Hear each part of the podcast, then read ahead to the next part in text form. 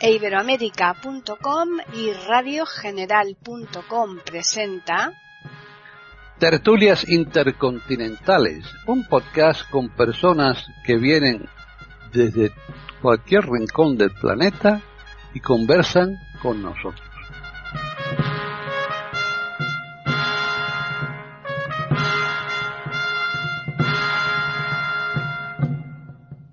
Bienvenidos un día más a Tertulias Intercontinentales en iberoamérica.com. Soy Paqui Sánchez Galvarro y nuevamente están conmigo aquí los contertulios habituales, a excepción de Jorge Muñoz, que acaba de publicar un nuevo libro.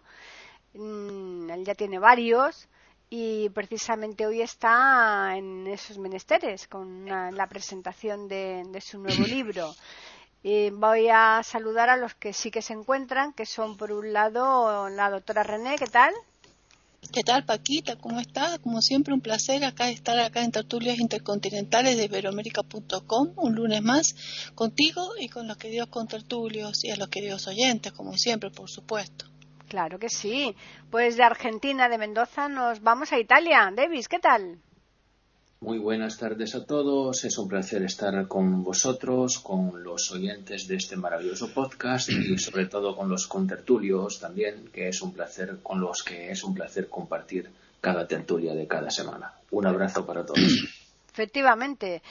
Ya hemos saludado a David Soneto y ahora nos vamos a Colombia y está María Eugenia de Hart. ¿Qué tal, María Eugenia? Hola Paqui y un saludo muy especial a los queridos contertulios. Esto se va volviendo como una familia, es algo maravilloso y va a ser como el tema también hoy. Y además a todos nuestros oyentes, gracias por escucharnos. Pues ya finalizamos aquí en Madrid, porque aquí se encuentra Hilario Alonso. ¿Qué tal, Hilario? Pues muy bien, yo correspondo al saludo de los compañeros y también les saludo, evidentemente, y a los oyentes también. Hoy tengo yo la voz un poco cascada. Sí, eso te iba a decir. Eh, parece como que te acabas de levantar. No, no, tengo un catarrazo imponente que no sé si es alergia o qué es. Sí. Eh, no creo que sea el virus porque estoy vacunado. me han puesto la segunda dosis el otro día. Ya. Pero tengo un catarrazo importante. Ya. Pero bueno. Bueno, eso se arregla con una copita de coña a la noche y te metes a la cama. bueno, hoy vamos a hablar de un tema serio, porque todo lo que tenga que ver con la familia me parece que es extremadamente importante. Y aunque es un tema que de alguna forma lo hemos tocado ya aquí en tertulias intercontinentales, pero hoy le vamos a dar, pues yo creo, eh, lo vamos a hacer desde otra mirada distinta. Eh, así que vamos a hablar de la dinámica familiar. Y mm, para ello vamos a comenzar con, con René, que ella seguro que también nos va a introducir este tema hablando, mm, mirándolo sobre todo en el aspecto médico, ¿no? Lo, que sobre la medicina, lo que eh, pueda tañer con, con respecto a la importancia que tiene la familia. Así que adelante, René. Bueno, muchas gracias Paquita. Sí, realmente la familia es el eje principal con el que se construye, eh, digamos que es el eje principal de la sociedad, o sea, digamos la base de la sociedad. Disculpen el sonido de fondo, estoy cerca de una ventana, disculpen. Y bueno, nosotros consideramos siempre, eh, desde el punto de vista médico, como una cosa, un, elemento muy importante, cómo está formado el núcleo familiar. Es más, cómo será que cuando hacemos la historia clínica se arma dentro de los datos de filiación eh, cómo está constituido la forma de vida de esa persona con quien eh, convive justamente. Si es un niño, padre, madre, hermanos, y se van haciendo circulitos, eh, si es femenino y cuadraditos si es masculino. Este, y después eso, por supuesto, ha ido cambiando con el tiempo. Este, y después los hermanitos, lo mismo, se van haciendo dibujitos laterales para ir esquematizando y armando cómo está constituido el grupo familiar, si hay abuelos presentes, etcétera. Si son adultos, lo mismo, casados, juntados, parejas, sus relaciones. Entonces, eso es muy importante porque para poder identificar las características de, ese individuo, tanto en lo psicológico, en su perfil emocional, como en su comportamiento, como en su estado físico de salud, va a depender eh, también eh, con cómo habita, su hábitat, eh, en qué condiciones, eh, su vivienda, en qué condiciones y con quién comparte los días, la mayor tiempo, mayor tiempo de sus días, ¿no? en su vida. Y mm, esto trae a colación una historia, dentro de ese individuo. Se construye una historia desde su nacimiento hasta el momento actual en que uno eh, quiere analizarlo, ese individuo, porque esa historia tiene los antecedentes de los ancestros, las, eh, todas las, características que ese individuo ha ido adquiriendo eh, a través de, de, de, lo que de, lo que se dijeron, lo que se les enseñó, eh, las costumbres que tienen de, alimentación, de higiene y eso hace que este, vaya teniendo una conducta y a la vez, eh, o sea, lo que se llama medidas higiénico-dietéticas y también eh, la, parte afectiva. Eh, lamentablemente, eh, hoy a raíz de esta situación especial que estamos viviendo con esta enfermedad pandémica que ya llevamos por el segundo año, el mundo entero, por eso es una pandemia,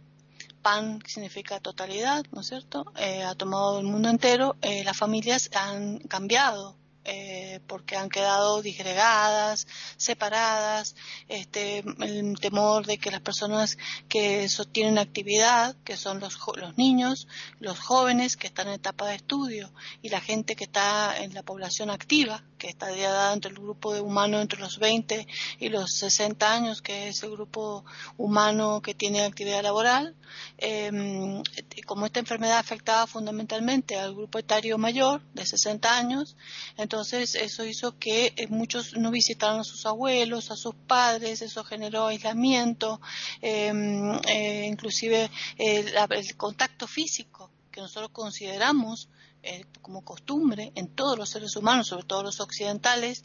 para nosotros los occidentales es muy importante el abrazo, el beso, eh, el, apretón, digamos así, entre unos y otros cuando nos encontramos, con, entre amigos, entre familiares, eh, la caricia. Y eso se ha ido manteniendo a través de una distancia, el distanciamiento social de un metro, hola, saludando así de lejos, con la manito, cómo están todos, padres con hijos y las madres llorando llorando, eh, con, con las mascarillas colocadas para tratar de evitar los contagios y todo eso ha generado una situación bastante complicada.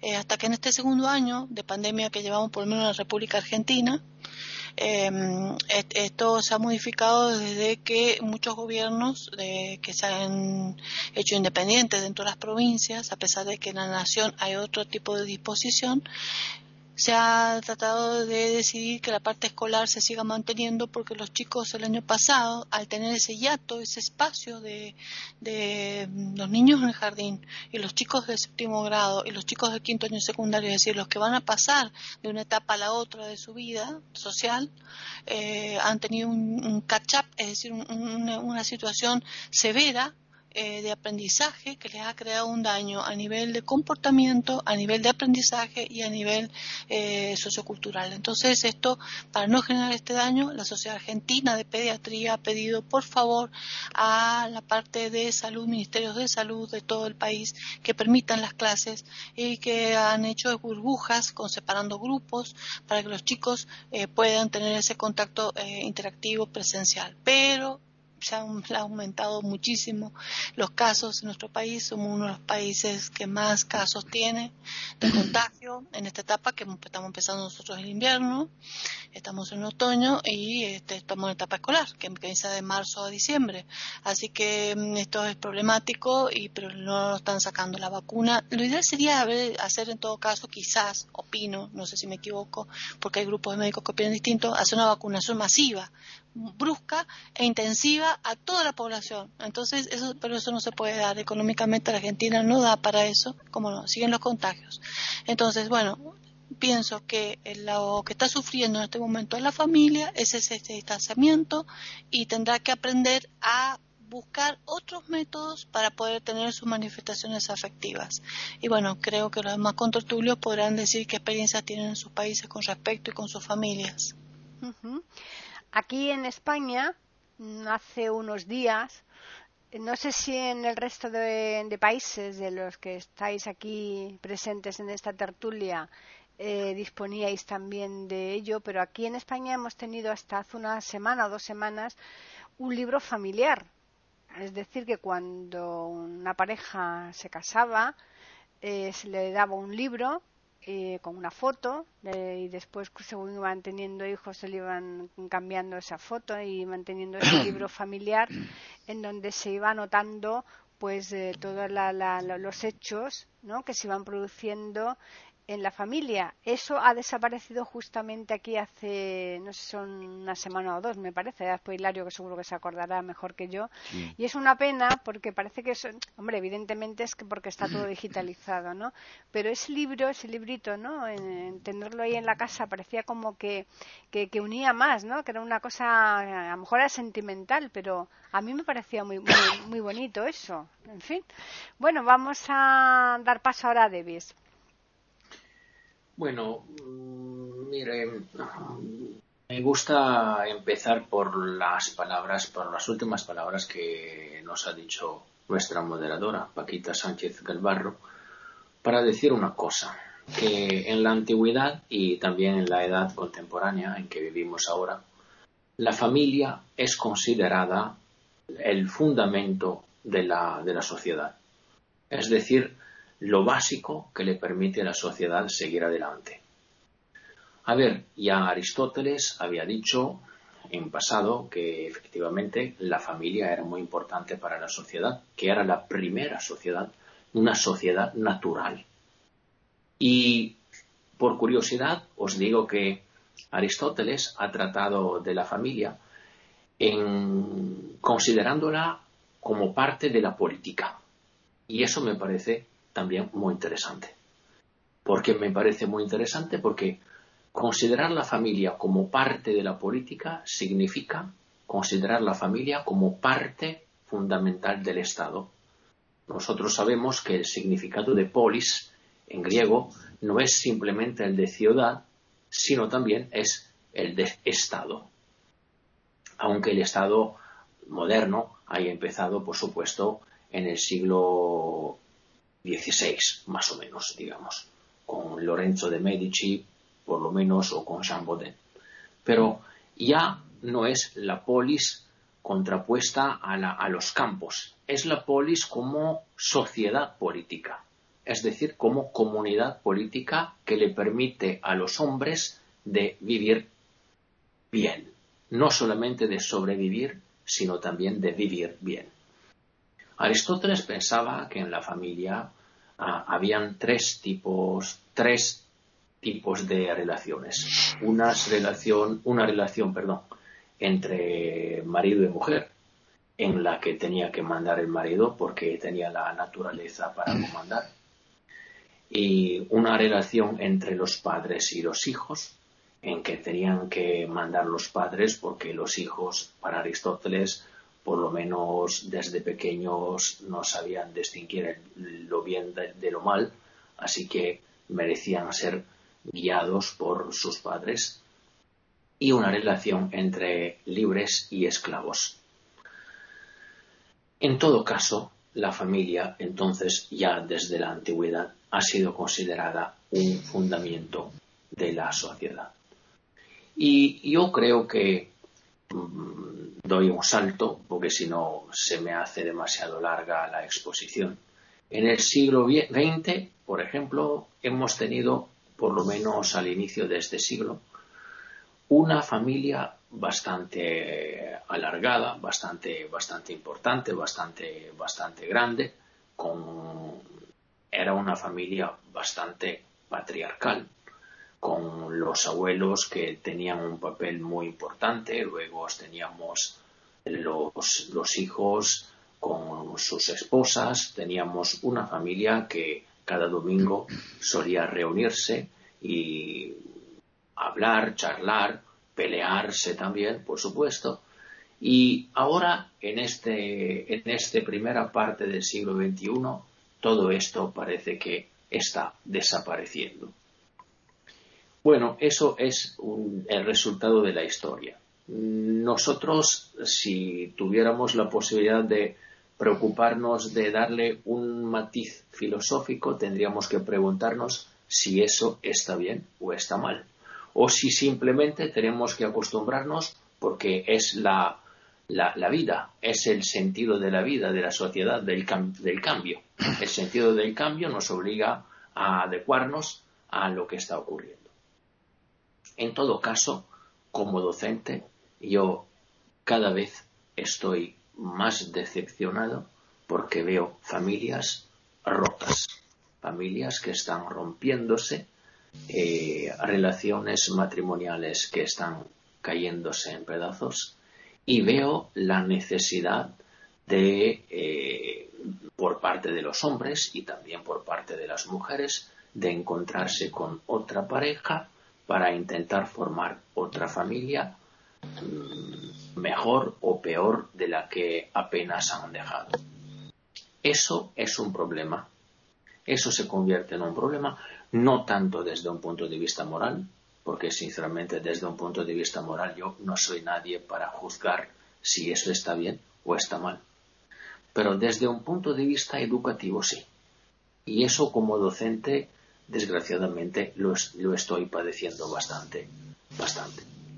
¿Por qué? Porque los hijos que tienen este tipo de situación, con un padre o, que se ha ido de casa para formar otra familia y viven con la madre que pero tiene otra pareja para seguir formando una familia y para darle una estabilidad a su vida. Bueno, los hijos que viven estas situaciones desgraciadamente, desde un punto de vista afectivo, están padeciendo.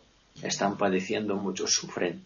Sufren porque no tienen la estabilidad, la posibilidad de referirse a un núcleo familiar estable, no pueden eh, saber desde un punto de, de, vista educativo lo que es bien y lo que es mal, no pueden seguir educándose de una forma regular, pero siguen cambiando criterio de educación según la familia que, en la que se encuentren. Y eso me parece efectivamente un gran problema.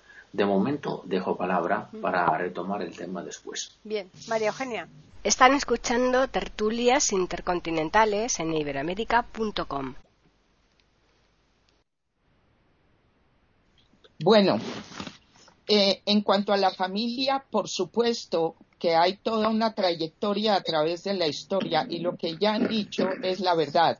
La familia como más o menos la piedra angular de lo que son las sociedades. También me pareció muy importante unir el tema de la familia con lo que es política, con lo que es las relaciones humanas en lo interno y en lo externo, en el individuo y en, y la y en lo social.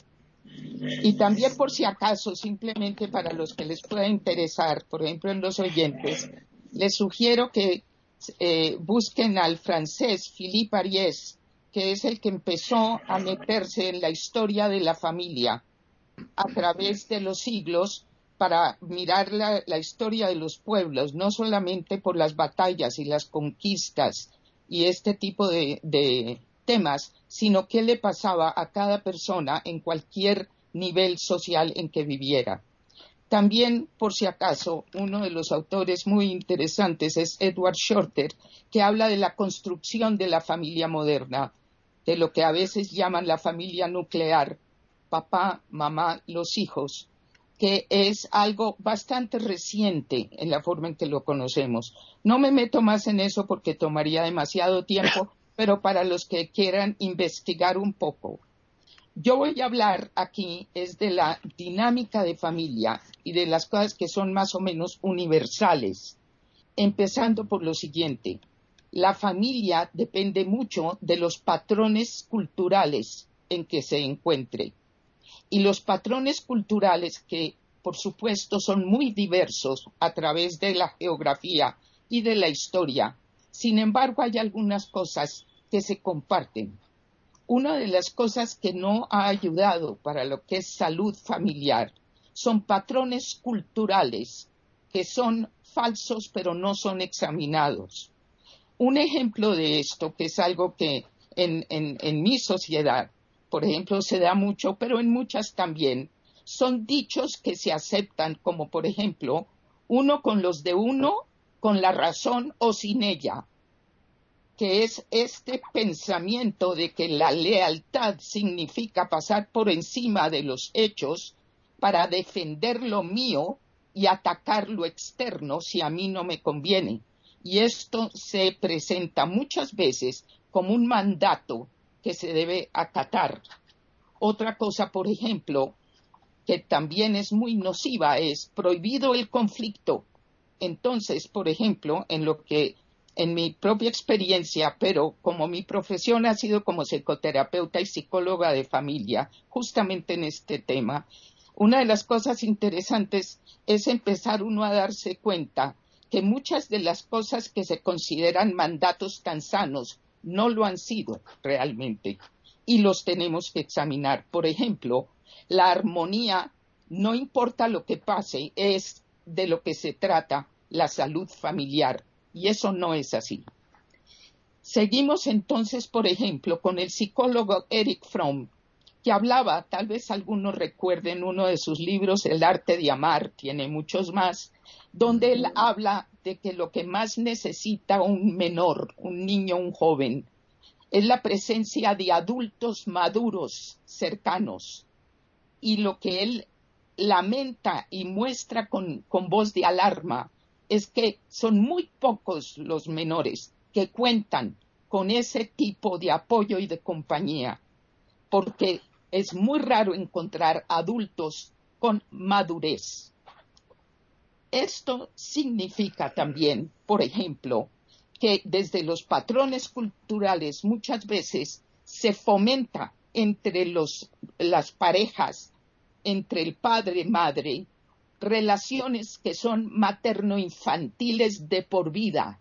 Entonces la, la mujer en la pareja es una madre y salen dichos como el marido es un niño más, estas cosas se toman con, con broma, etcétera, pero eso no permite madurar al varón, pero tampoco permite la madurez de la mujer que tiene que volverse madre para entregarlo todo siempre como si fuera esa la virtud, sin una sola queja. Muchos de estos mandatos culturales que se vuelven mandatos familiares están en las raíces de un gran porcentaje de problemas que nos encontramos nosotros en consulta. Está también el crítico de, de la educación también médico de Yale, Lawrence Cuby, que tiene un artículo y de ahí muchos escritos y es una pregunta. ¿Estamos educando para la madurez? Vamos a entender madurez como podemos entender la madurez en la naturaleza, la diferencia entre un botón de rosa y la rosa abierta, la madurez de la rosa. Esa madurez es de la que está hablando Eric Fromm en la dinámica familiar, mucho de lo que estamos viendo, y después lo, amplió más en la, en la segunda ronda, es que se necesita una jerarquía familiar desde los adultos. Y vamos a ir mirando como parte de lo que da lugar a este desconcierto familiar es que hemos retirado las jerarquías como si eso fuera una buena idea. Esto lo desarrollo más en la segunda ronda. Bien, pues finalizamos precisamente esta ronda con Hilario Alonso. Bueno, eh, muy interesante la exposición de, todos y cada uno de, los compañeros. En, primer lugar, las mujeres ganan por 3 a 2, eh, Davis. Nosotros somos minoría, pero no importa. eh, a ver, Davis, Paquita y yo somos mediterráneos. Nosotros tres somos mediterráneos. Eh, vosotras, María Eugenia y René, pues sois eh, latinas, aunque no seáis de origen latino, pero estáis viviendo en países latinos. Eso configura una forma de familia de acuerdo con la zona en que se viva. Ya lo ha dicho María Eugenia, que la familia tiene mucho que ver con lo cultural, por supuestísimo que sí, tiene mucho que ver con lo cultural.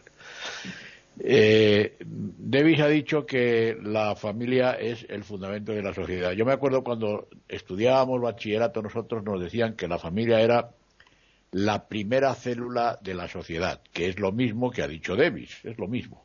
Bueno, y Davis ha apuntado algo que le preocupa como docente. Davis dice, no lo ha dicho así, pero dice la familia se está desestructurando, que eso está muy de moda también, que la familia se está desestructurando. La familia se está desestructurando, está sufriendo un cambio. Pues sí, por supuesto que sí. La familia está sufriendo un cambio, naturalmente que sí. Pero, ¿cuál es la razón? ¿Cuál es la causa de ese cambio que está sufriendo la familia? que tiene que está llegando efectivamente a una desestructuración. ¿Eso es importante o no es importante? Davis dice que desde un punto de vista de educación, porque él es docente, dice, pues eso a mí sí que me importa. A mí también me importa. A mí me importa mucho. No sé si me importa porque yo estoy fuera de onda, estoy en otra frecuencia, pertenezco a, otra generación, a una generación bastante vieja, digámoslo así, o no sé si es que, porque es, a mí me preocupa mucho la objetividad de lo que yo pienso, de lo que yo opino, de lo que yo digo, ¿sabes? Eh, la objetividad realmente no existe, todo es muy subjetivo.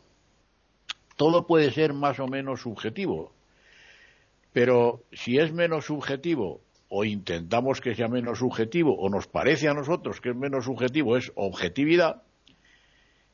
Y si es muy subjetivo, pues eh, no es objetividad. Si es muy personal, es mi opinión y punto, y es lo que yo pienso y tal, pues eso es menos objetivo. Pero objetivo, objetivo, en puridad, intrínsecamente objetivo, eh, pues no hay.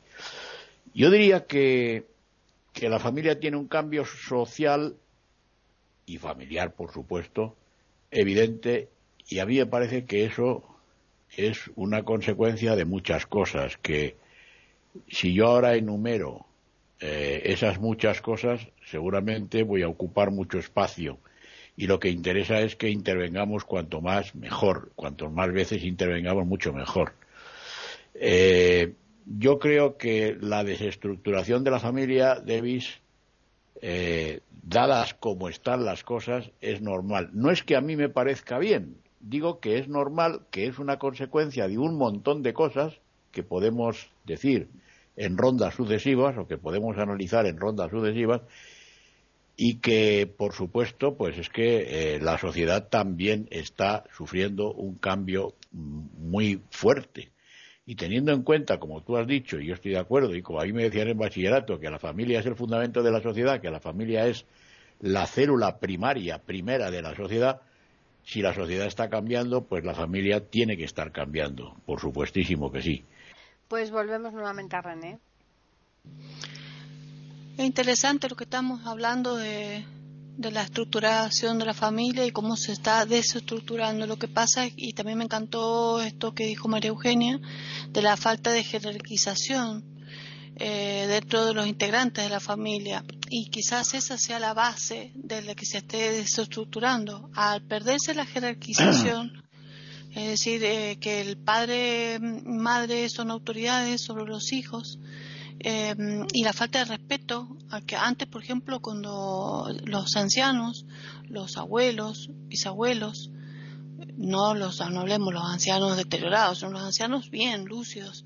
Este era eh, sí, porque no, porque muchas veces piensan ancianos y, y ahí nomás piensan que está que obsoleto, que que, que ha hecho la juventud tirarlo por tierra y hacer una apología de la juventud. Ahí empezó la historia, pienso, cuando empezó a dejarse de respetar a la, a la persona mayor, entonces la persona mayor estaba fuera de contexto, no estaba actualizada. Ha habido un cambio muy rápido en los últimos 200 años, 100 años, eh, en la tecnología, en la ciencia. Y esos avances tan rápidos y tan veloces no coinciden con la velocidad y la, y la actitud y la, forma de vivir de una persona mayor. Porque la persona mayor eh, a medida que va pasando eh, los años, sobre todo después de los 50, 60, eh, tiene la mente totalmente lúcida, está totalmente eh, más maduro y tiene una experiencia muy interesante de la vida, por lo cual puede aportar muchísimo en la educación, en la familia o en la educación, en la docencia, en lo que sea, en los consejos, en todo, pero no tiene la velocidad que tiene una persona joven. Lógico, su metabolismo se va enlenteciendo por completo en todos los órganos y sistemas, y también en el cerebro. El cerebro piensa mejor, pero piensa más lento. Esa es la diferencia. En cambio, el joven piensa rápido, pero piensa equivocado porque no tiene experiencia. Entonces, eh, sería bueno que se aceptara esto, pero lamentablemente los jóvenes no tienen la paciencia para poder escuchar a las personas mayores. Entonces, como las personas mayores necesitan un tiempo mayor para aprender el manejo de, un ordenador, de una computadora, de un celular nuevo, de, las cosas nuevas que están sucediendo, de lo electrónica y todo, y los chicos desde pequeños hasta un chico de 5 años lo maneja mejor, entonces eh, ahí es donde se ha ido desvalorizando a la persona mayor en muchos aspectos. ¿no? Acá di un ejemplo con respecto a la tecnología, pero me refiero en muchos aspectos eh, que envuelven a una, o actúan sobre una sociedad. Entonces, eso ha hecho que eh, los jóvenes tomen primacía y que a los padres los desautoricen y que los, los padres vayan perdiendo jerarquía y, y cada vez los ancianos o abuelos más entonces, este, a los abuelos, sí, sí, papá, sí, tiene razón, sí, sí, como para darle la razón, o sí, abuelo, está bien, y se ríen así por lo bajo, burlándose. Entonces, este, se perdió el respeto al abuelo, se perdió el respeto a los padres, los chicos se creen que tienen, son dueños de la verdad, los jóvenes. Eh, los jóvenes, ojo, no tan adolescentes, hablemos de jóvenes entre 30 y 40 años, ¿eh? se creen que, se, saben más que uno, que uno este, no quieren escuchar consejos. Si uno les explica, mira, en ese caso podría ser, ah, sí, sí, pero eso fue en tu tiempo, mamá, eso ya pasó, eso es otra época. Entonces ahí es donde se ha ido desarmando y se, está sufriendo esa decisión. Ahí está ese, ese, sigma, ese, ese, corte que hay en las generaciones, que antes eran cada 30 años y ahora son cada 10, cada 5, por poco, los cambios generacionales. Entonces, en esta modificación social tan importante eh, eh, y la falta de fortaleza por parte de las autoridades, porque no todos los padres y madres y abuelos tienen fortaleza para evitar justamente la discusión, para evitar justamente este, eh, el, cariño. Otra cosa que también hemos tenido muchos padres, y me incluyo, es el miedo a perder el afecto de los hijos o el miedo a perder el afecto de los adolescentes. Los adolescentes se convirtieron en una época, antes los adolescentes respetaban al mayor, y un cachetazo y listo eh, y si faltaba el respeto, así tuviera 18 o 20 años. En cambio ahora un adolescente, 14, 15, 20 años, eh, se retoba con respecto a sus padres y los padres y amenazan con que se van a ir, amenazan con que se van a drogar, amenazan con que se van a hacer gay, amenazan con cosas que a los padres les puede provocar pánico y entonces los padres con tal de que los hijos se queden en la casa, con tal de controlarlos, les soportan montones de cosas. Y no sé, y en un momento que se pierde el límite, se va desdibujando esa autoridad y no se da cuenta ni el padre, ni el hijo, ni el abuelo, ¿en qué momento se rompió el límite entre la autoridad y el, y el respeto, el límite entre lo que es la verdad y la mentira, el límite entre lo que corresponde a lo que tiene que decir cada uno en su sitio, el sitio en la mesa, el sitio en, la palabra autoritaria, el sitio, no autoritaria me refiero no despótica, sino me refiero como valor para educar. Entonces ahí es donde se ha ido desestructurando la familia como parte de eso. Y ni qué hablar, que ya lo diré en otra ronda, lo que está pasando, por lo menos acá en Argentina cada vez más, que las familias ensambladas con las familias gay y las familias entre eh, igualdad de género. Eso ha hecho que también civilmente se haya eh, eh, ha perdido esa estructura también. Eso ya es otro tema que también es interesante charlarlo, en, lo, lucharlo después. Pues volvemos a Davis. A ver, eh, estas familias que René ha llamado ensambladas son las que realmente a mí me interesa en este, en este tipo de tertulia. Y sigo hablándolo mm, sin antes haber dicho que para mí es muy interesante lo que has dicho, don Hilario Alonso, hasta aquí. Y estoy pendiente de las que él considera las causas de este tipo de, problema que está, en que está convirtiéndose la familia, en que está convirtiéndose la, sociedad. Es decir, las causas de este cambio que estamos viendo, que, de que estamos, mm, de que somos testigos. Y bueno, estas familias ensambladas eh, son familias muy problemáticas. Son familias que ponen los chicos en una situación bastante difícil. Vamos a ver la imposibilidad de tener una, unas reglas fijas para poder vivir. Es decir, estos niños no tienen un punto de referencia fijo para saber lo que es bien y lo que es mal no tienen la posibilidad de tener unos puntos firmes. Y eso me parece realmente decepcionante. Porque esto significa que estos niños crecen sin saber que no todo se puede hacer, sin saber qué tipo de consecuencias podrían padecer cumpliendo con unas acciones o no cumpliendo o no cumpliendo unas acciones. Y vamos, esto desde un punto de vista educativo es dramático. Sobre, sobre todo porque, vamos, la escuela no puede ser la única comunidad que tiene el papel de educar a los niños. Eso no se puede, no se puede hacer. No es posible que una institución que normalmente trabaja a lo largo de una, de una mañana. Entonces, en la tarde y la noche y los almuerzos, las cenas, el diálogo que tenemos que tener en el almuerzo, en las cenas, bueno, esta, esta institución en este frangente no está. Entonces, no se puede pensar que la escuela sea la única autoridad propuesta a la, a la, educación de unos niños que sean pequeños o, mayores. Entonces, ¿qué tipo de familia está planteándose en esta sociedad? ¿Por qué la sociedad está cambiando de una forma tan rápida? Yo creo no solamente por culpa del coronavirus. El coronavirus claramente con, este hecho de quedarnos encerrados totalmente en casa, de no poder salir al aire libre, de no poder divertirnos, claro, ha determinado un problema. Ha, ha enseñado que las convivencias entre hombres y mujeres puede hacerse problemática, hasta trágica.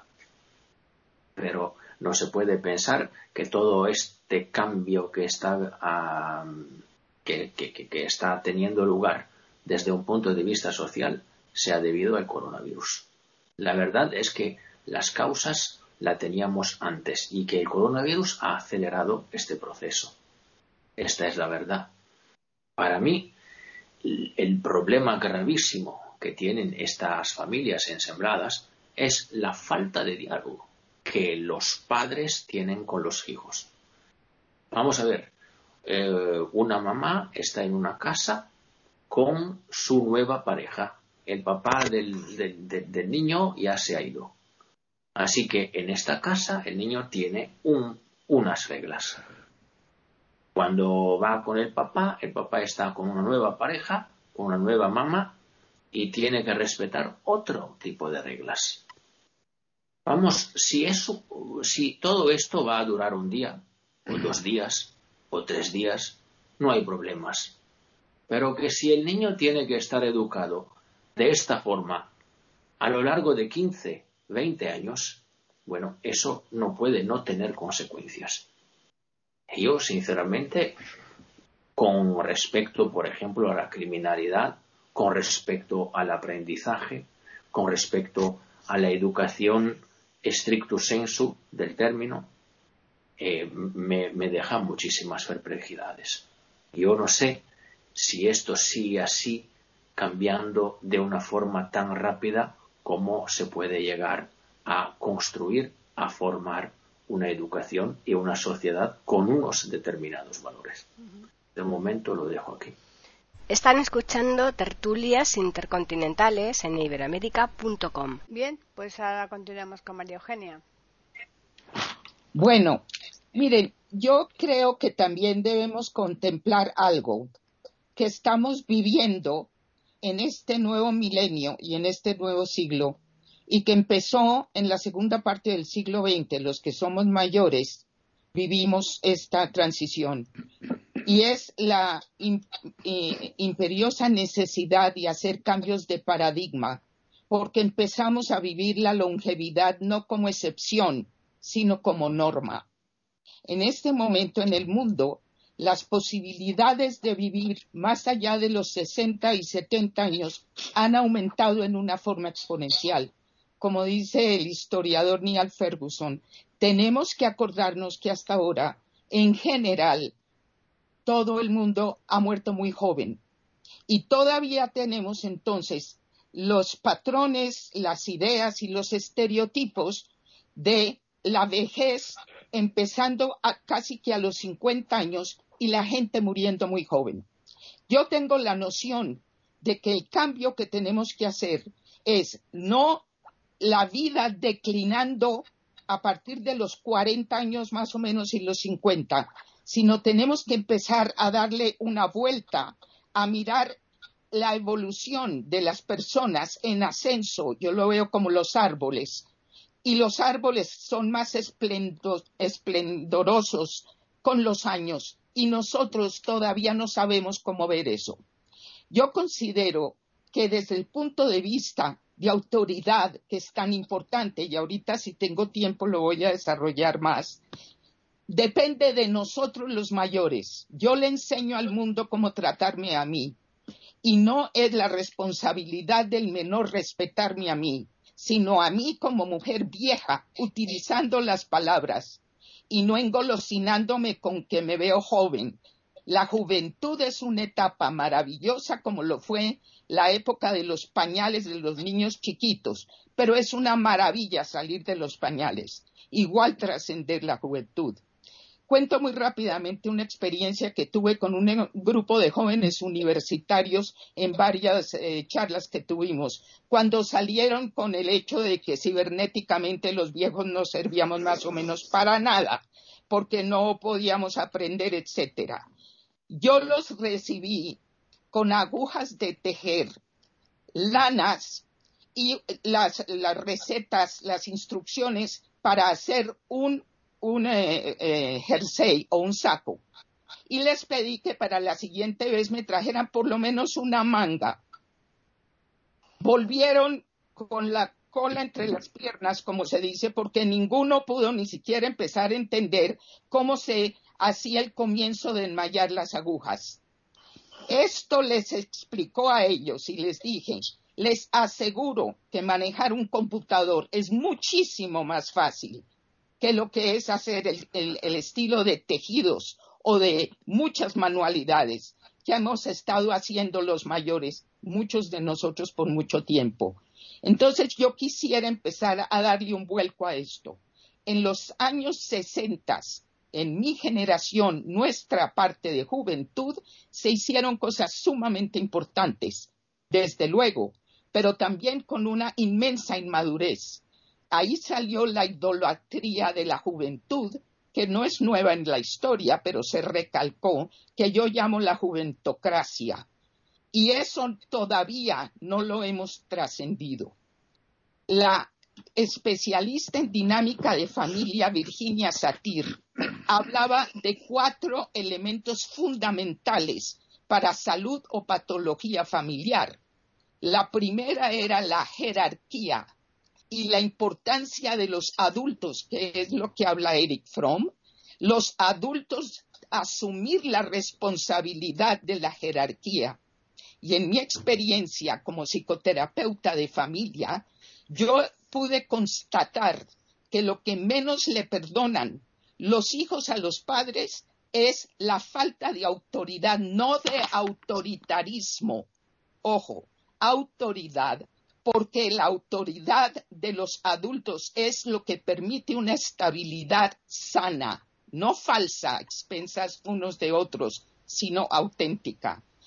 El segundo elemento que señala Virginia Satir son las reglas familiares que tienen que ser flexibles, pero también van a emanar de la madurez de los mayores mientras los hijos son menores. La autoestima de cada miembro de la familia, no basada únicamente en estereotipos culturales, sino en una forma auténtica de respeto a la evolución de cada uno. Y por último, ella señala, fuera de la relación de la familia con lo externo, ella señala que la comunicación es el factor único más importante de todos. La comunicación clara, la comunicación respetuosa pero firme desde los adultos con los jóvenes, el respeto para cada uno de los integrantes de la familia.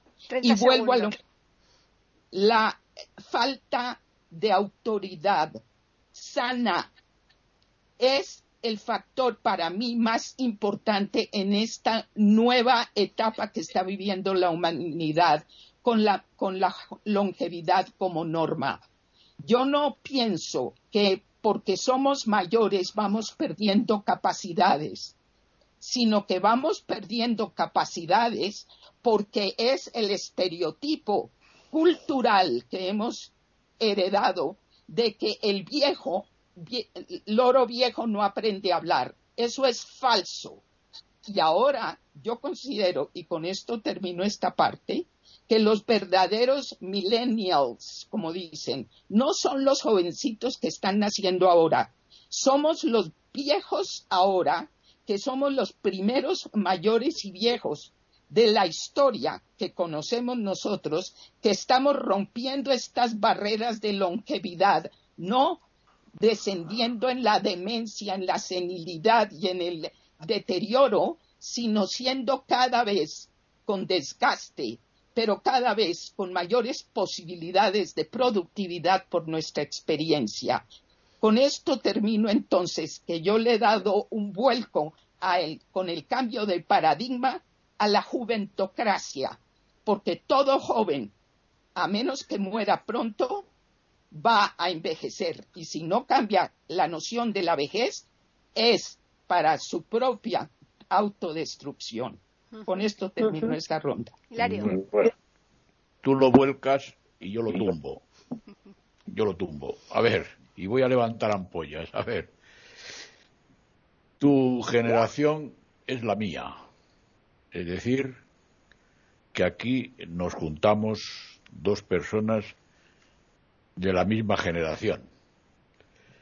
Eh, y evidentemente a, mí me parece que hay, decía Davis, cuando tú intervengas ya dirás, pues sí, voy a decir, mira, el, problema, como tú dices, María Eugenia, o como tú apuntas, o como yo creo entender, es un problema, entre otros problemas, ¿eh? es un problema intergeneracional. Pero ese problema intergeneracional ha sido así mientras el mundo es mundo, va a ser así mientras el mundo es mundo. El problema que tenemos dentro de ese problema intergeneracional, problema actual, es que los chicos y las chicas eh, han alcanzado unas cotas en determinados aspectos que los padres no las siguen. Voy a poner un ejemplo.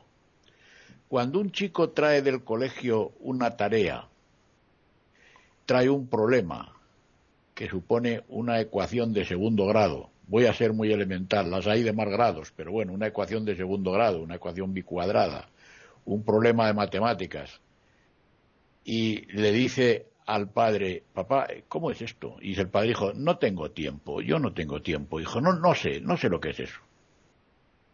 Ahí ya hay una especie de rompimiento. Mi padre no sabe esto, no tiene ni idea. Cuando el padre se pierde en la computadora, en el ordenador, y llama al chico para decir, oye, ¿cómo es esto? Y el chico, estamos hablando de chicos de 10, 12, 14 años, pero de 10 años también, ¿eh? Y dice el chico, papá, esto es así. Y el chico se come el ordenador, se come el teléfono móvil, inteligente, se lo come. Y el padre no sabe eso no lo sabe. Las condiciones de comunicación que tienen los chicos hoy con respecto a ayer son tremendas. Son tremendas. Son enormes. Y van por delante de sus padres, por supuesto. Estoy de acuerdo contigo, Davis. La escuela no es la responsable de ese problema de tipo familiar. La responsable de ese tipo, de, esas cosas de tipo familiar, de esa desestructuración familiar, es la propia familia y la sociedad en la que la familia vive y de la que la familia forma parte. Eso no cabe ninguna duda. Pero hay otra causa, otra causa importantísima, y, y, es bastante difícil de solucionar. No tiene solución, o yo no se la veo, es difícil. Ahora mismo está trabajando el padre y la madre. Y los chicos, los que no van a la escuela, van a una guardería, a un jardín de la infancia o algo parecido. el padre y la madre no están en casa y el chico tampoco. No se ven. Cuando se ven, los chicos, sobre todo el padre, los chicos van a dormir ya, están en la cama o están a punto de ir a dormir. Y cuando los chicos tienen eh, 15, 16, 17, 18 años, tampoco están porque se van por ahí con amigos, salen y van a casa a cenar, a comer, etcétera, etcétera. Entonces, pero hay muchas más causas. Es que hay muchas más causas. Entonces es que es muy difícil, es muy difícil compaginar, compatibilizar eso. Es bastante difícil. Eh, la autoridad de los padres, bueno, la autoridad, la autoridad viene de autor, autoridad y autor, a raíz, out, ¿vale? Entonces, eh, hay muchos padres que no tienen autoridad porque no la pueden tener. Es que no la pueden tener. Eh, yo he sido docente durante un corto periodo de mi vida, porque luego me he dedicado a otras cosas el, perdóname la expresión, el puñetero dinero que hace que tú pues eh, saltes de un sitio a otro, ¿no? Ciertamente, en mi experiencia, en mi corta experiencia como docente, pues eh, yo veo que los padres tienen poca autoridad y tienen poca autoridad porque no saben, porque ya tenemos otra vez el problema intergeneracional porque están en otro sitio, porque están en otra onda, porque están en otra frecuencia de onda y no saben. y, pero incluso los padres que saben, vamos a suponer, los hijos de un ingeniero, de un médico, de un abogado, pues es que esta gente eh, trabaja muchas horas, no ve a los hijos. Y la señora a lo mejor pues es también docente o a lo mejor también es médico, a lo mejor también es abogado, a lo mejor también es otra cosa, ¿sabes? Eh, otra profesión liberal y tampoco tampoco le ve. Los problemas más importantes a mi juicio están o en la clase media alta o en estratos sociales muy inferiores muy bajos. En la clase media media también hay problemas, también, pero menos. Eh, los problemas están en la clase alta o en la clase muy baja, socialmente hablando. Paso palabra a otra gente que va a decir mejores cosas que yo. Bueno, pues vamos a intentar hacer una tercera ronda a ver si nos da tiempo. Comenzamos lógicamente por René. No te creas que lo vamos a decir mejor que tú, Hilario, porque estoy totalmente de acuerdo contigo. Y te lo digo no porque opine yo, sino que lo he visto en mi experiencia médica. Si bien me he quedado ciega, eh, tuve que interrumpir mi, mi profesión, pero alcancé a trabajar 22 años y más los, los, años de internado y todo, he visto muchas familias, muchísimas familias a lo largo de estos años y siempre ha pasado lo mismo y creo que no tiene nada que ver con el país acá, sino con lo que estás diciendo tú. Las familias eh, que están muy bien acomodadas económicamente o, o, culturalmente a través de sus profesiones, como la de muy bajo nivel cultural, son las que tienen los problemas más severos y más graves en esta sociedad y se sigue viendo hoy. Ha pasado yo a 15 años que yo ya no ejerzo y lo sigo viendo en la televisión cuando se enteras en las noticias. ¿Quiénes son los accidentados, los que matan, los que se drogan, los que se alcoholizan con los automóviles, con las camionetas modernas, los hijos de papá que son jueces, que son médicos importantes, que son ricos o directamente eh, gente ladrona, gente que viene huyendo, o sea, ladrones o gente de nivel sociocultural muy bajo que vienen este, drogados con, con drogas de muy bajo nivel eh, en su composición y entonces este, con el cerebro destruido eh, terminan matando. Acá eh, la sociedad está muy, muy complicada. Una cosa que quiero decir es que este, la, la problemática en el mundo entero tiene mucho que ver con siempre poderosos, aunque usted no lo crea, siempre hay poderosos detrás de todo esto. Se sabe que el joven, em, como no es inmaduro, eh, es consumista, ¿no? Tanto el niño con la propaganda, ustedes ven cómo son las propagandas en la tele, este y otros medios de difusión que hay ahora en la informática, este y el adolescente. Entonces, esos son los que más compran y son los que más exigen.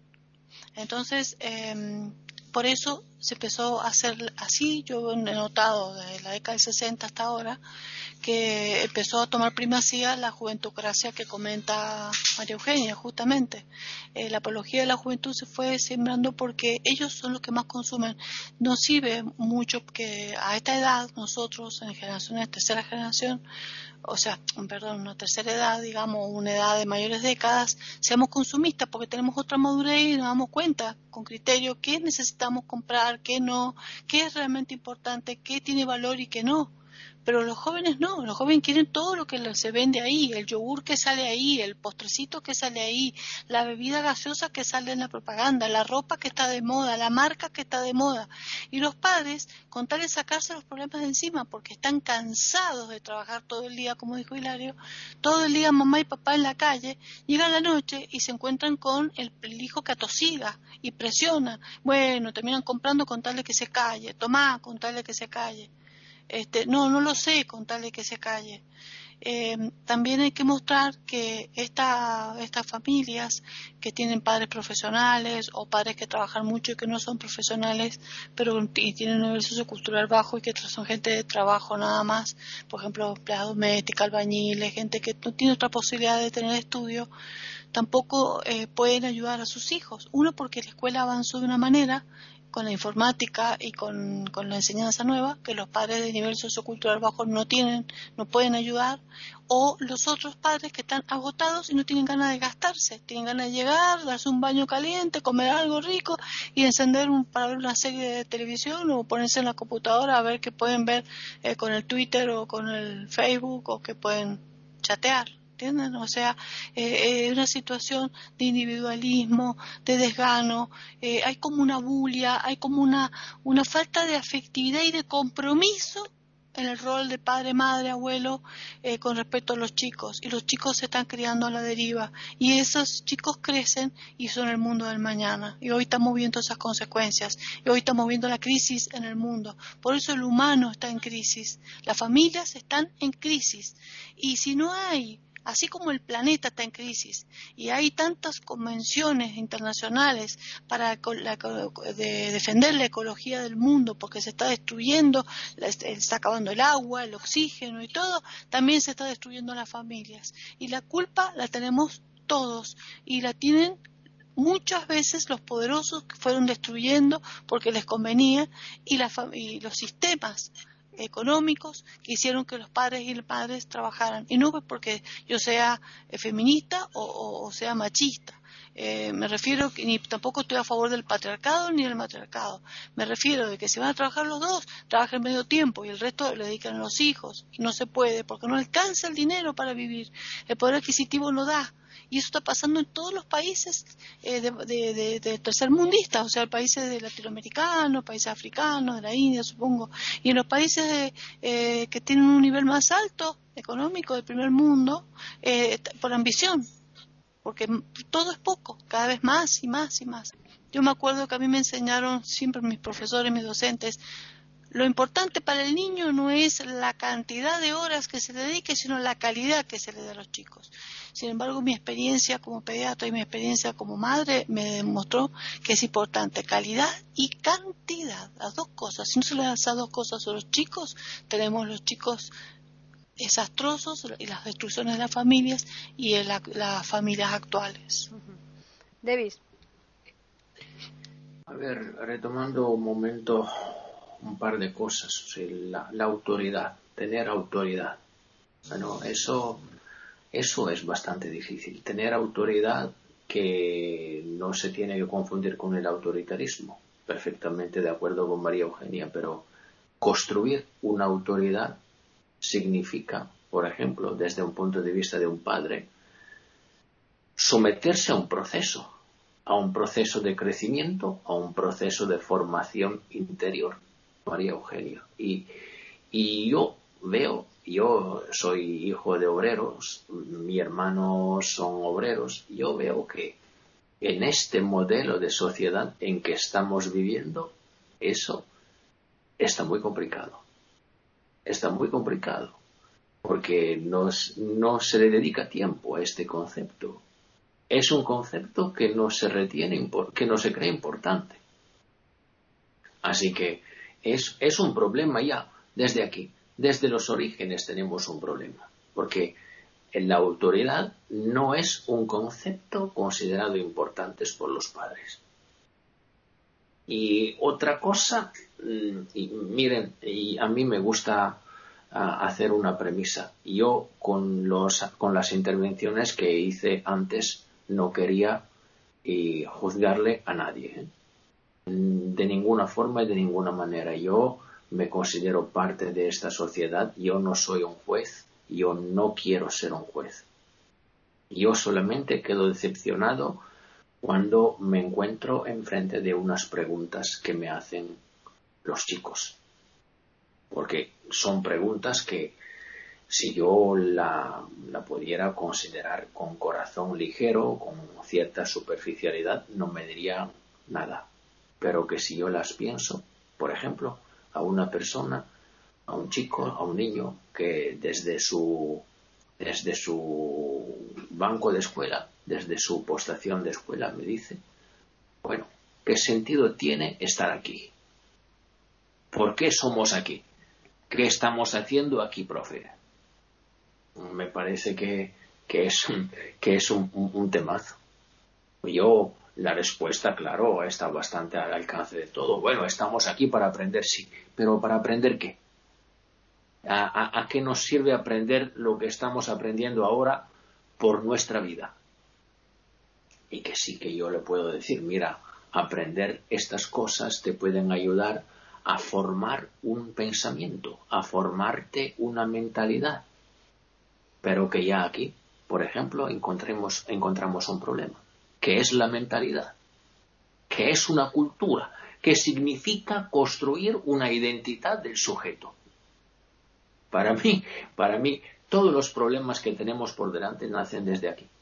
¿Qué significa construir una identidad de un sujeto?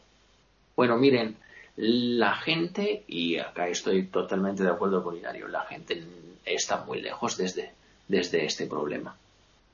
Yo estoy hablando con contertulios que, sinceramente, tienen un nivel cultural mucho más alto que el mío y tienen un nivel cultural importantísimo. Pero no se crean ustedes que cuando salen por la calle y hablan con la gente, eh, puedan escuchar estas temáticas, estos temas. ¿eh? Porque el, italiano medio no se preocupa mínimamente de saber o de ocupar, de, saber qué es la, la mentalidad, qué es la cultura, qué es un valor, qué es un ideal por lo que luchar. De ninguna forma. Eso se lo puedo garantizar. De ninguna forma. Lo último, eso de la comunicación. Eh, la comunicación es una cosa maravillosa. Comunicarse, tener un móvil al alcance, en el bolsillo, bueno, un móvil en el bolsillo te pone en contacto con todo el mundo. Es tan maravilloso. Yo estoy hablando con una persona que está en Colombia, que a mí, yo cuando era pequeño, perdón por, por, por, por esto que no tiene nada que ver, cuando era pequeño, me gustaba Colombia porque me imaginaba este país lleno de, de plantas de café, de árboles de café, y escuchaba música colombiana y me miraba la Copa América de fútbol y estaba loco por Colombia, cosas de ese tipo. Ahora estoy hablando con una persona de Colombia, por mérito de la comunicación.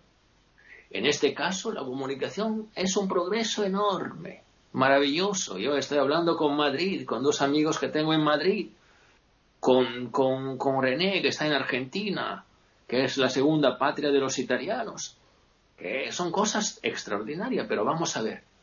La comunicación entre unos chicos que tienen 14 años y que por supuesto tienen el móvil. ¿eh? En Italia todos los chicos de 14 años tienen el móvil. Por supuesto, yo se lo puedo testimoniar, es un testigo, soy testigo de lo que estoy diciendo.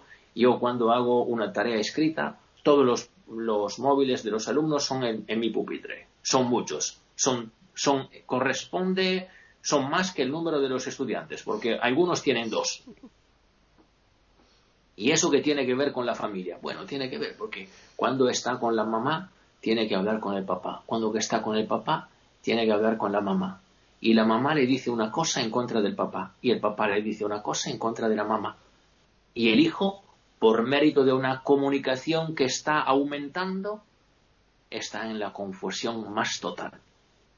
Y yo tengo que enfrentarme con este tipo de situaciones cada día. Y luego el gobierno italiano se queja porque la escuela termina demasiado pronto. Perdón, que para mí termina demasiado tarde que ya habría tenido que terminar antes. y aquí lo dejo. Estoy de acuerdo contigo totalmente. Debéis como docente también que he sido muchos años. bueno, pues eh, continuamos ya con María Eugenia antes de finalizar esta, esta ronda que la haremos con Hilario, como es lógico. Están escuchando tertulias intercontinentales en iberoamérica.com. Bueno, me encanta que a David le guste mucho Colombia y ojalá le siga gustando. Entonces, eh, habiendo dicho eso, sigo con lo siguiente. Todo lo que estamos diciendo yo creo que sí nutre mucho y ayuda mucho, ojalá a nosotros, pero también a los oyentes, para repensar el tema de familia, porque familia ha habido siempre, por supuesto, pero estamos en unos cambios, como yo decía antes, sí lo creo, paradigmáticos. Entonces, también pienso que cuando pensemos en el cambio de paradigma de los mayores es porque tenemos que cambiar la visión, la percepción que tenemos de lo que son los jóvenes. Porque hablamos como si los jóvenes son los jóvenes. No, los jóvenes están en la juventud, pero no hay nada más transitorio que las etapas humanas. El joven ya no es niño, fue niño. Entonces no podemos hablar de los niños como si se fueran a quedar niños, ni los jóvenes como si se fueran a quedar jóvenes. Es en ese sentido donde yo veo que poder nosotros los mayores, que somos los que estamos empezando a vivir un cambio que ni nuestros padres, ni nuestros abuelos, ni los anteriores habían vivido en sus edades, ¿no es cierto? ahí es donde podemos ayudarles a estos que están en, el momento de juventud a tener una percepción de sus futuros como ascensos, como ascensos con idas y venidas, por supuesto, porque dentro de cinco minutos más o menos, en lugar de tener 15 años, van a tener 35 y de ahí en adelante.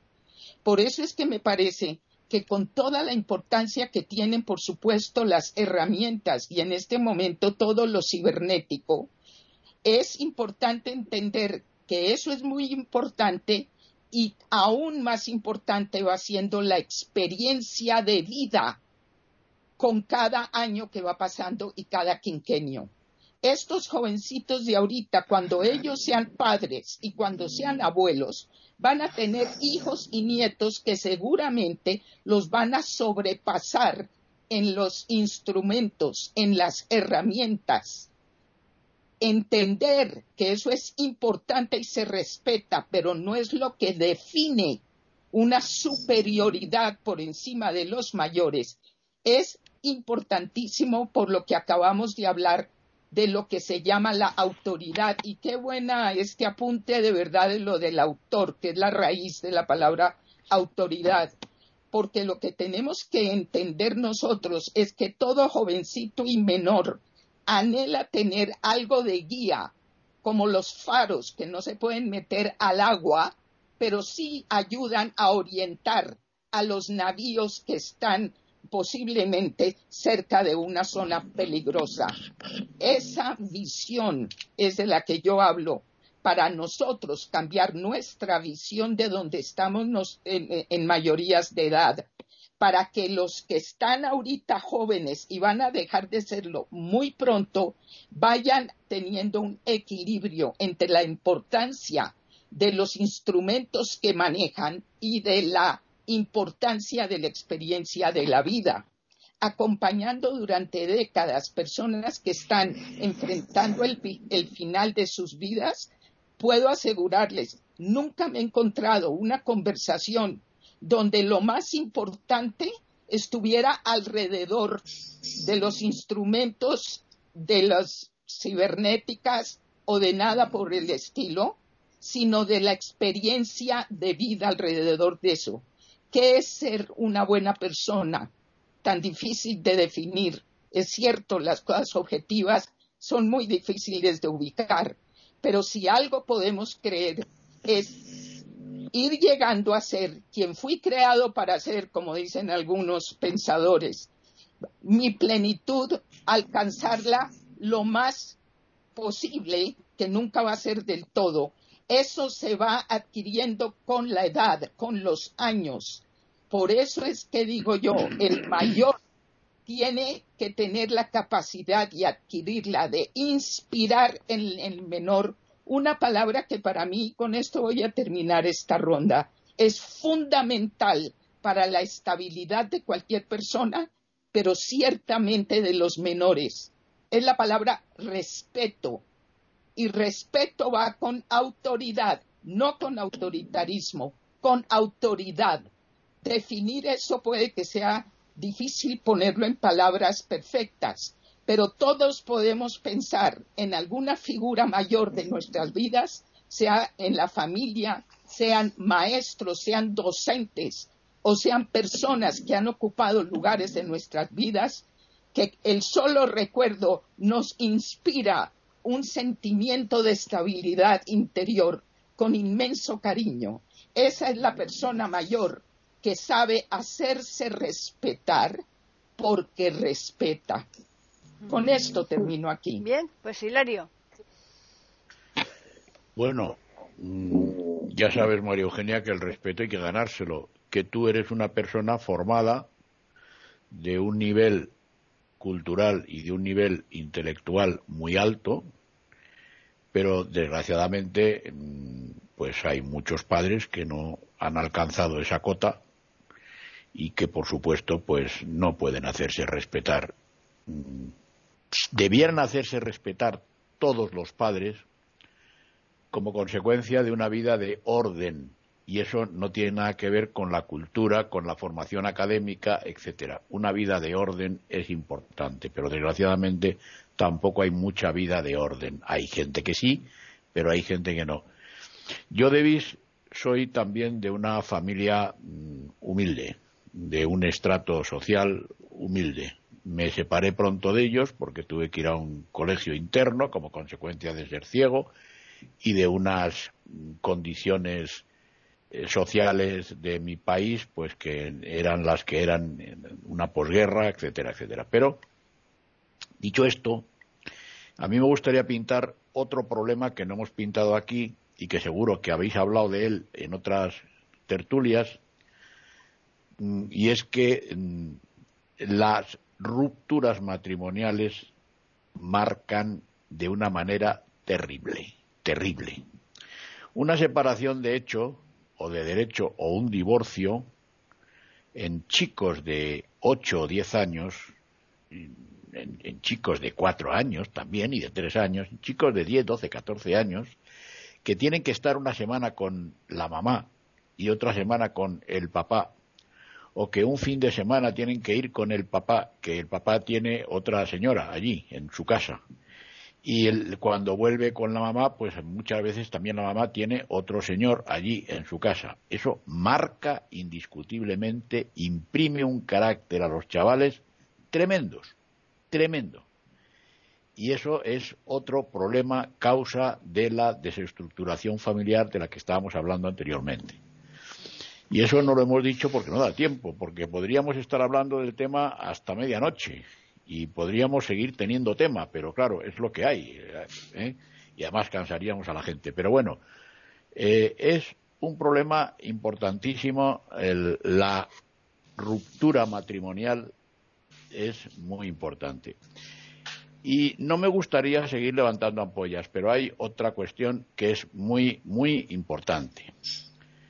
La familia gay, los chicos eh, y chicas hijos adoptivos, por otra parte, porque nunca van a ser hijos naturales. Bueno, en el caso de las mujeres sí, pero en el caso de los hombres no, evidentemente.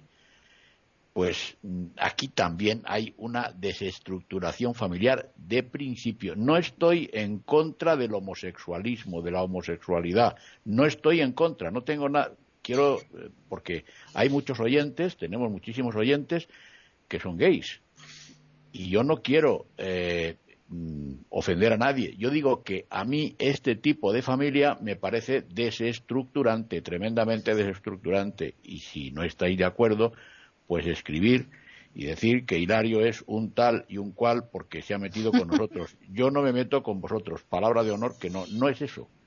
Es mi opinión en el sentido de que una familia gay, a mi juicio, no es una familia, no voy a decir normal, pero tiene muchos problemas, sobre todo cuando los chicos son mayores. Es una cosa que están haciendo ahora, están haciendo ahora. Todavía no hemos visto sus efectos porque es muy jovencito, esto es muy joven, es, muy, muy inicial, pero cuando pasen 10, 15, 20 años ya lo veremos, ya lo veremos. Y por último, si me lo permites, Paqui, eh, quisiera mm, lamentarme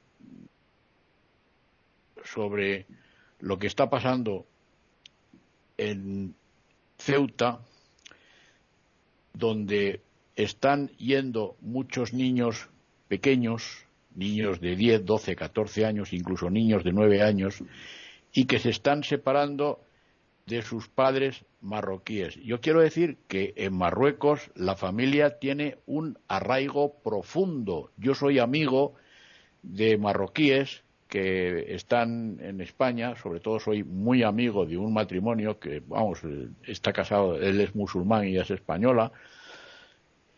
Es un tipo fantástico, un tipo muy, muy interesante. No es una persona con una gran formación académica, ni muchísimo menos pero yo sé que eh, en ellos la familia tiene un arraigo profundo, muy profundo.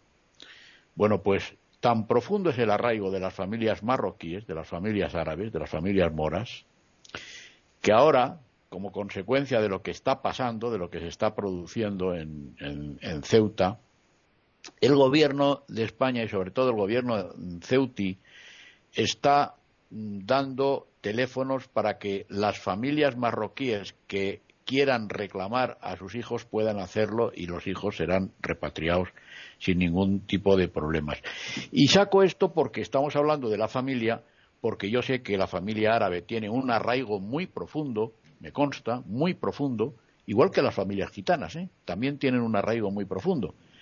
Y yo sé que, bueno, que es un hecho que, bueno, que me viene al pelo el poder, el poder comentar. Nada más.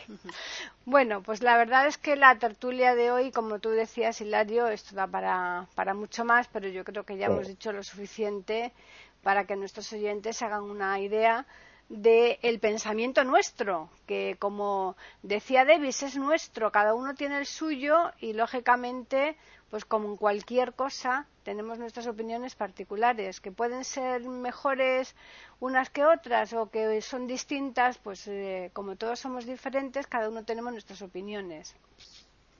Bien, eh, vamos a agradecerles también a los oyentes, como cada día, como cada lunes, que nos sigan, que permanezcan aquí en iberoamérica.com escuchando estas tertulias que nosotros gustosamente les ofrecemos. Y vamos antes que nada a darles el correo donde nos pueden escribir, que es tertulias y el Twitter que es eiberoamérica con las iniciales EI y la A de América en mayúsculas y simplemente ya emplazarles el próximo lunes aquí, como bien digo, en iberoamérica.com, donde les ofreceremos una nueva tertulia intercontinental.